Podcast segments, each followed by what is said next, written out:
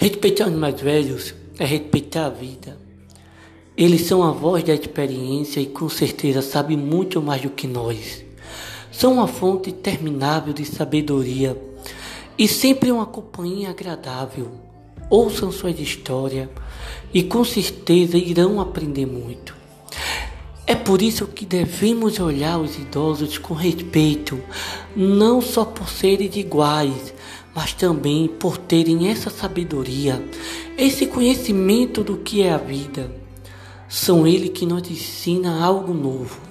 Os idosos são eles que, parecendo que desistem da vida, acaba por nos dar grandes lições de humanidade. Experiência que levam é algo que sempre devemos respeitar.